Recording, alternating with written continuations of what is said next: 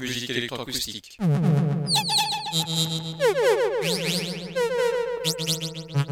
Musique concrète. Musique électronique.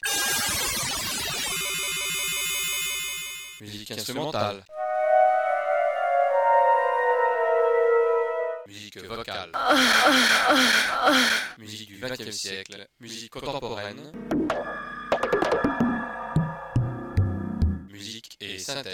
Une émission réalisée grâce à la phonothèque de l'IMEB, à la médiathèque de Bourges, à l'association des amis du GMEB.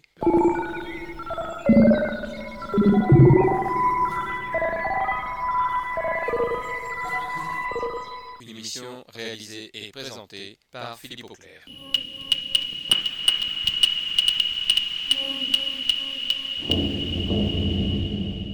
Musique et synthèse.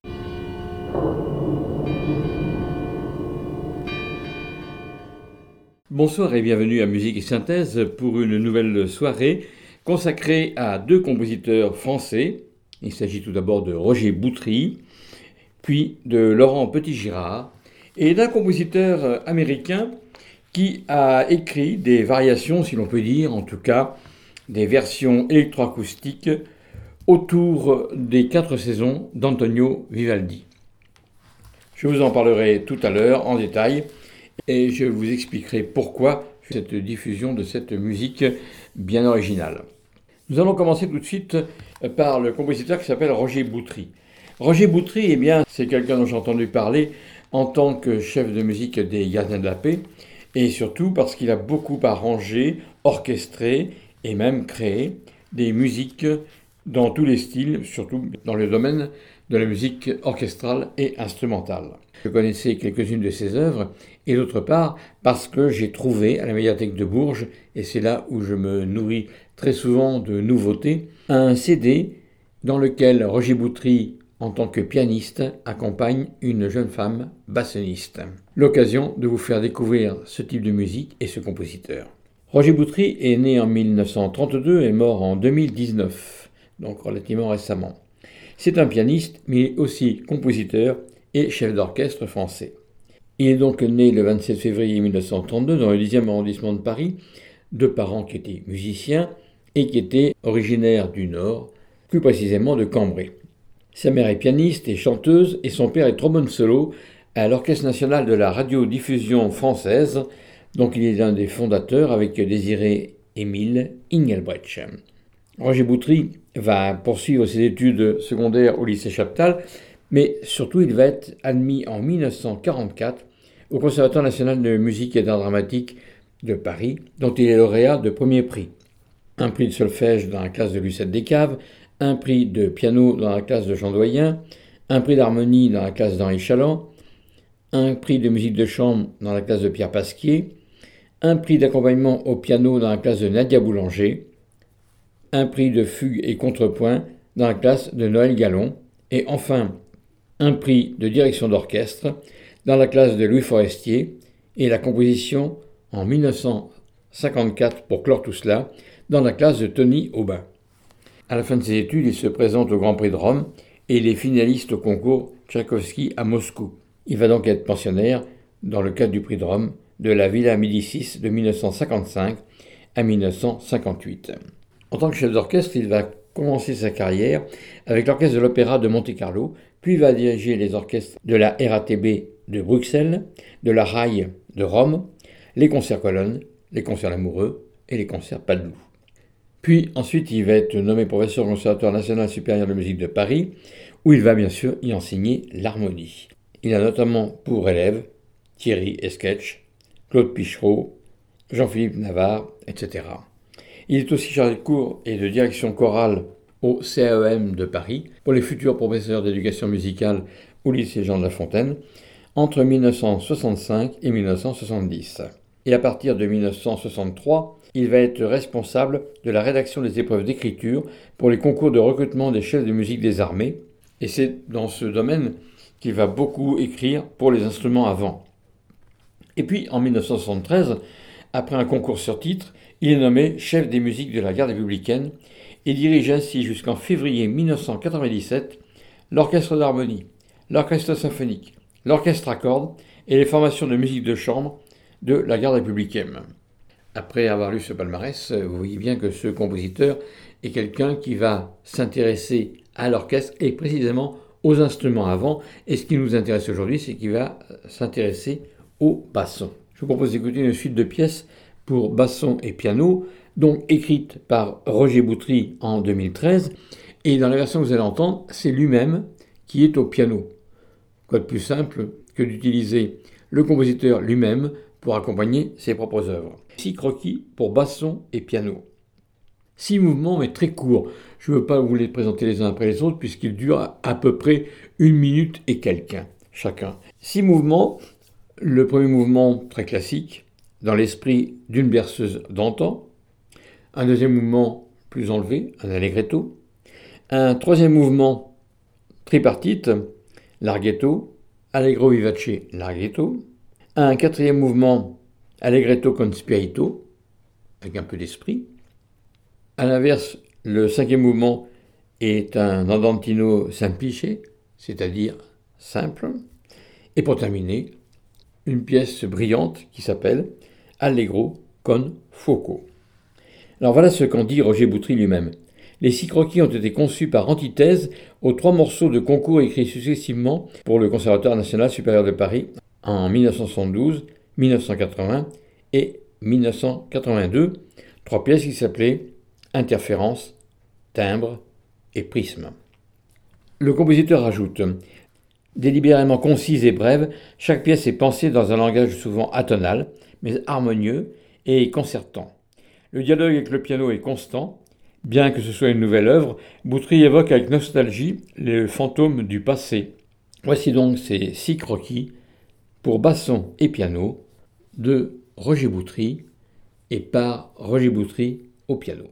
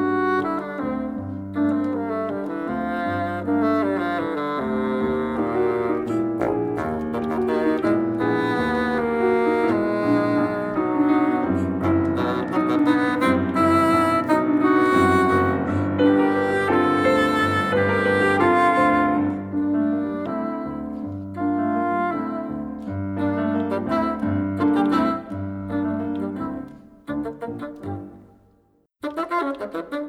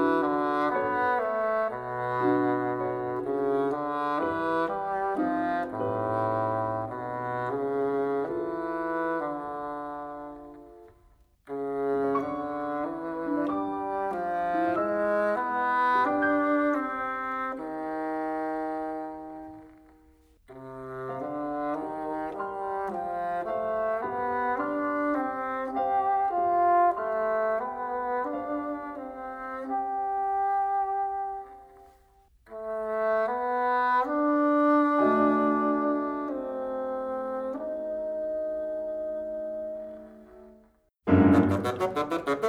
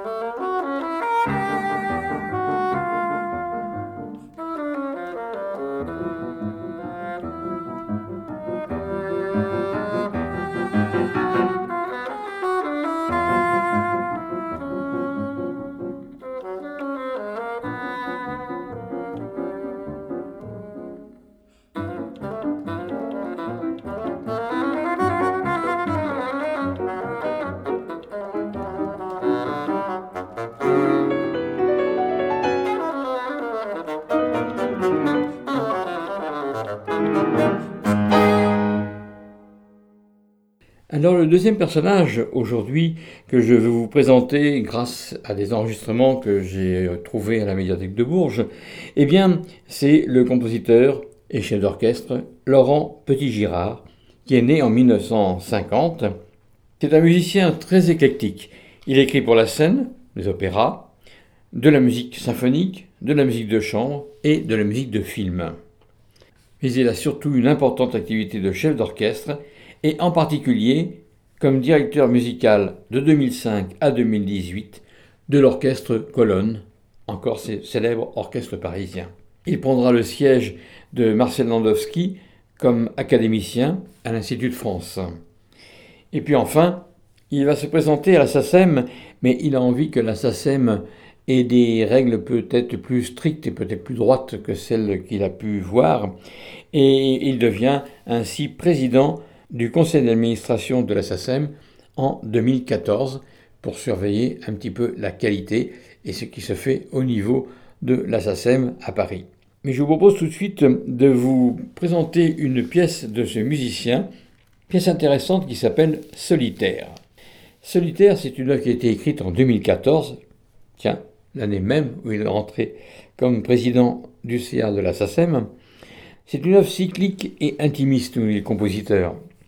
C'est une progression vers une cellule centrale qui apparaîtra au milieu de l'œuvre développée par les cordes pour devenir ensuite obsessionnelle, se calmer pour mieux revenir achever l'œuvre.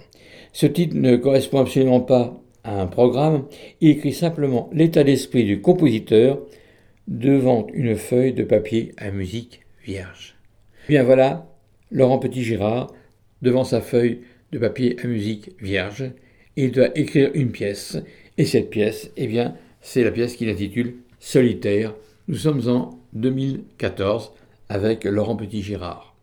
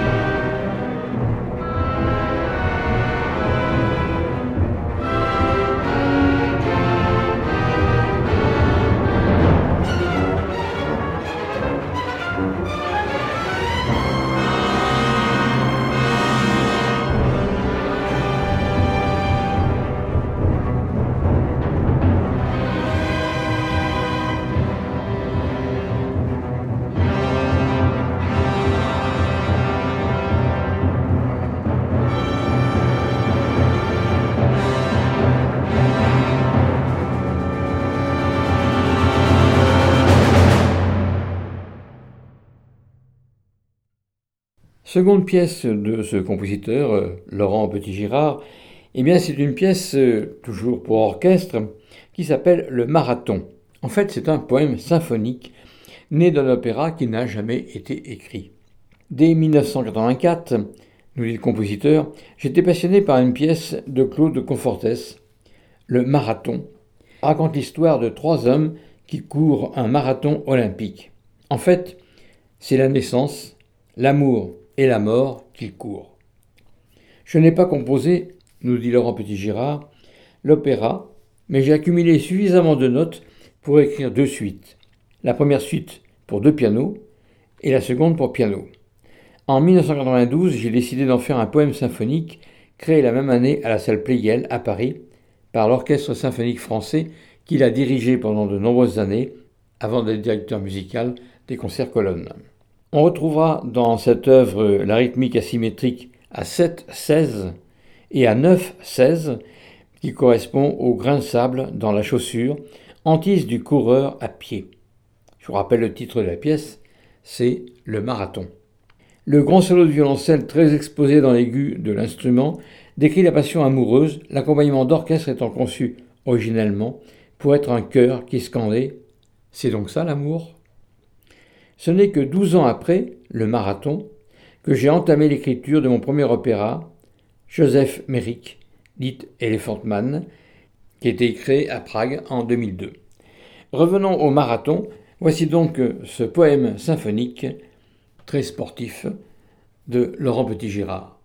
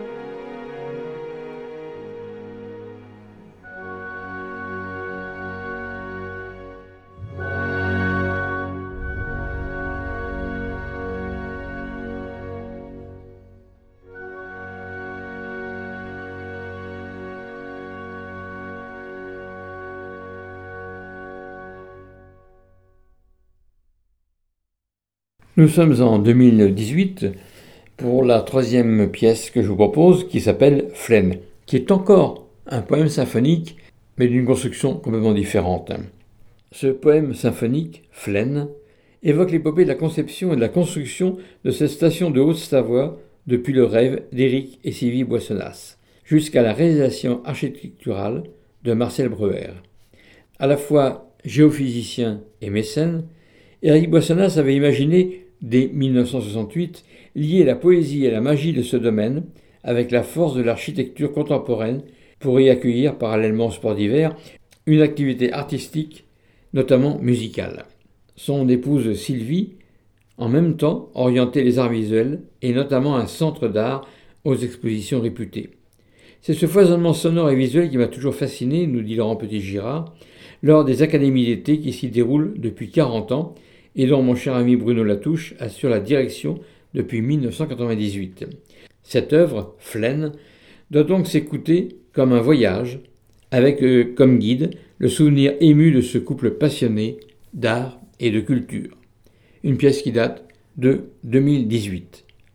Flaine pour orchestre de Laurent Petit-Girard.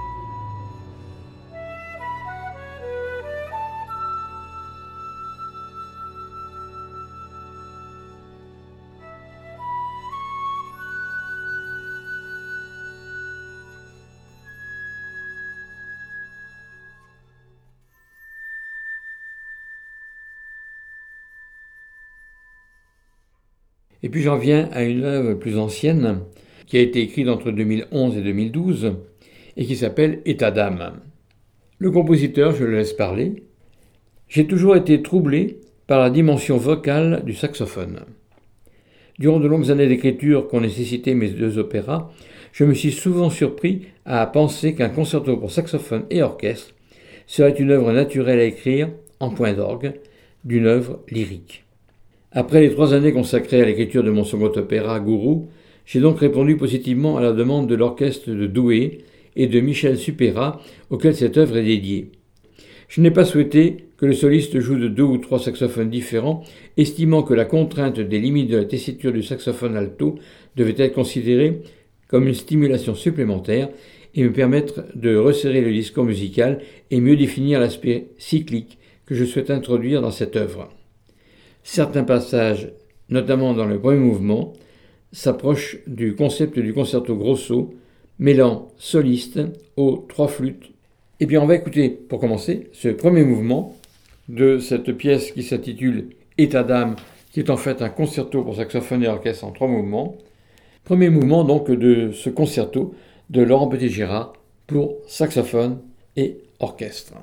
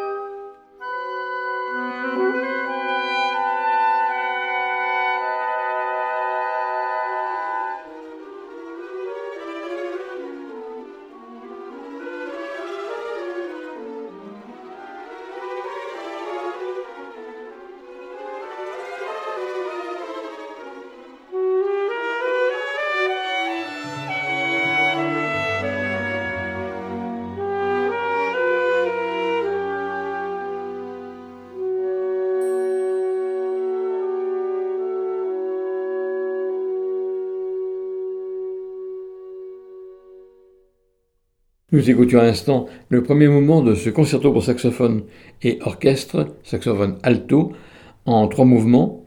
Ce premier mouvement, sorte de réminiscence de la forme du concerto grosso, avec bien sûr ce saxophone alto soliste qui dialogue avec les flûtes ou les clarinettes comme si c'était un ripieno.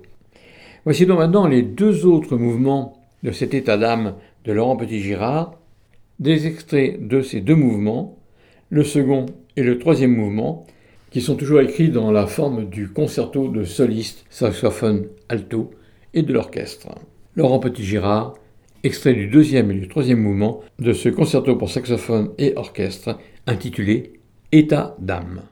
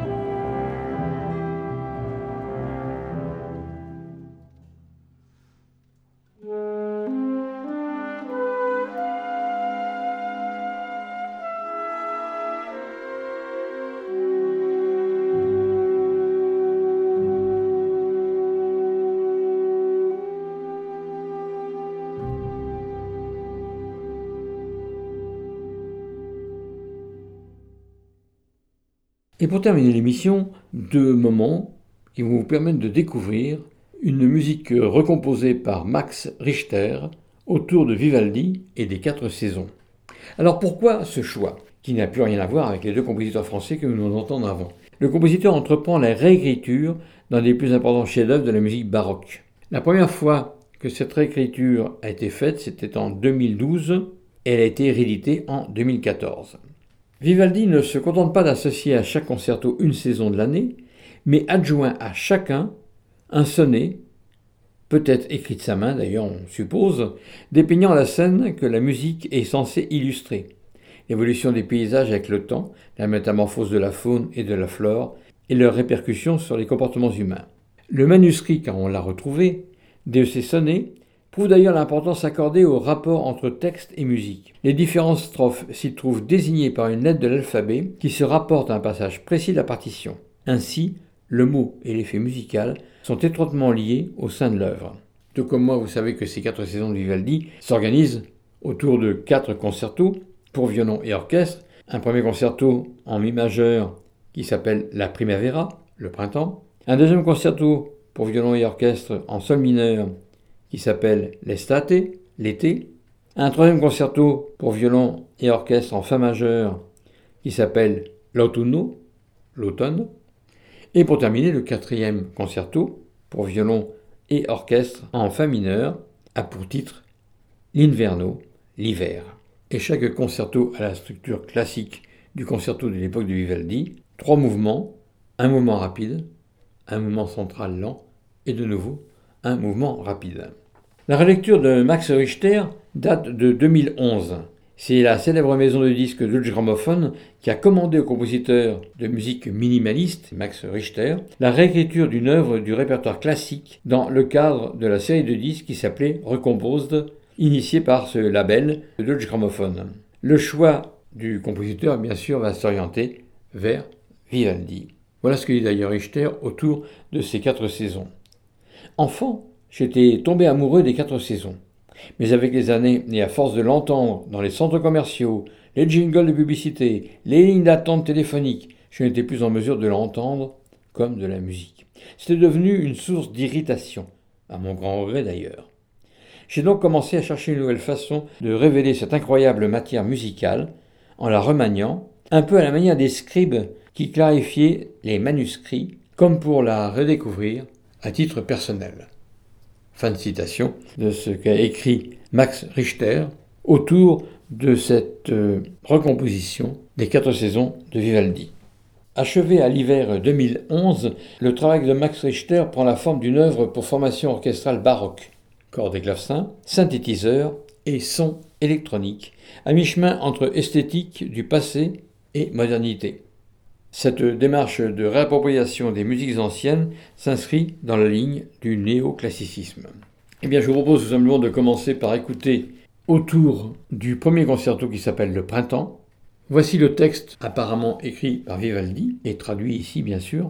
Voici le printemps, que les oiseaux saluent d'un chant joyeux, et les fontaines, au souffle des zéphyrs, jaillissent en un doux murmure. À cette évocation printanière dans ce poème, Max Richter ajoute des nappes d'accords jouées en boucle au synthétiseur.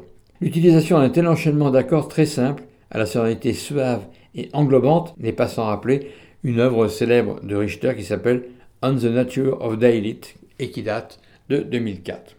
À la fin du morceau, la tension engendrée par la répétition des motifs musicaux aboutit à un nouveau crescendo suivi d'un silence soudain. Voici donc trois extraits autour de ce premier concerto, Le Printemps d'Antonio Vivaldi, trois extraits qui correspondent bien sûr aux trois mouvements Allegro, Lento, Allegro. Max Richter, d'après Antonio Vivaldi, le premier concerto, Le Printemps.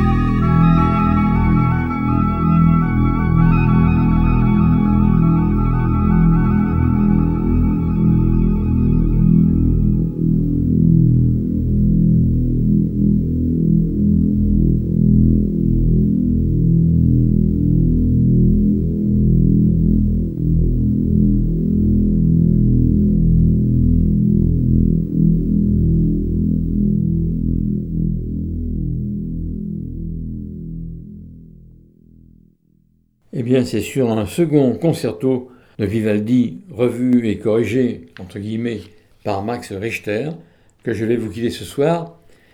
Mais je vous donne rendez-vous dimanche prochain, toujours de 18h à 19h30, sur les ondes de Radio Résonance 96.9, sur notre site radioresonance.org, émission qui sera rediffusée le mardi suivant, de 22h à 23h30.